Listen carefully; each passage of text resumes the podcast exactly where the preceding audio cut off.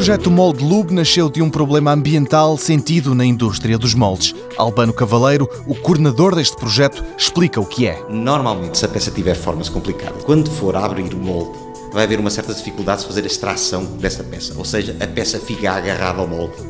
Ora bem, o que é que se faz neste momento? Sempre que há situações desse tipo que são muito fortes, utilizam-se lubrificantes líquidos ou seja, põe-se aquilo que normalmente as pessoas conhecem como um bocadinho de óleo. A utilização destes óleos tem sido combatida pela União Europeia e Albano Cavaleiro, da Universidade de Coimbra, procurou dar uma nova ferramenta à indústria dos moldes, uma técnica que não precise desses óleos. Estes materiais, em contacto com outros materiais, portanto, aquilo que nós designamos como o contacto mecânico, tenham coeficientes de atrito que sejam extremamente baixos.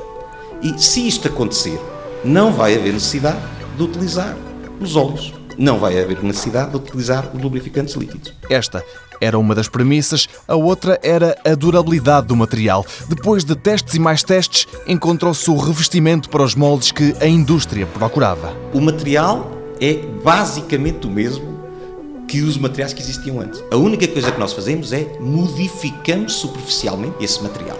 Ou seja, depositamos aquilo que nós chamamos como um revestimento sobre as paredes da cavidade moldante, portanto, sobre as paredes desse molde.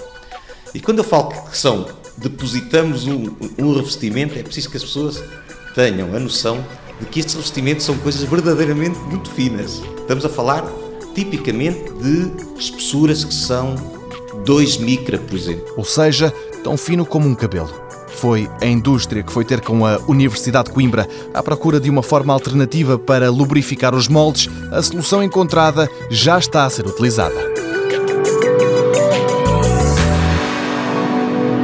Mundo Novo, um programa do Concurso Nacional de Inovação BSTSF.